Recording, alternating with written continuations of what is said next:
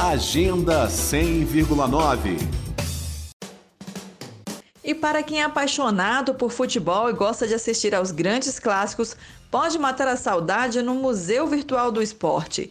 A iniciativa é da UFRJ, a Universidade Federal do Rio de Janeiro, que abriu o museu virtual com a exposição Ciência versus Mitos, lições da Copa de 1970 para o atual momento, com curadoria e acervo de Lamartine da Costa, professor da UFRJ.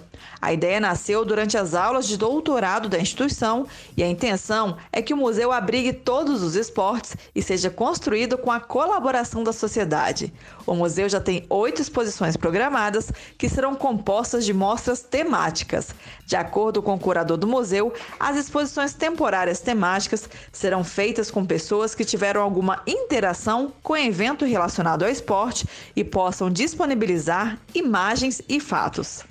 O Museu Virtual do Esporte está disponível no endereço emuseudoesporte.com.br e possui galerias permanentes. Mas a partir de junho, o Museu do Esporte passa a oferecer visitas virtuais aos interessados.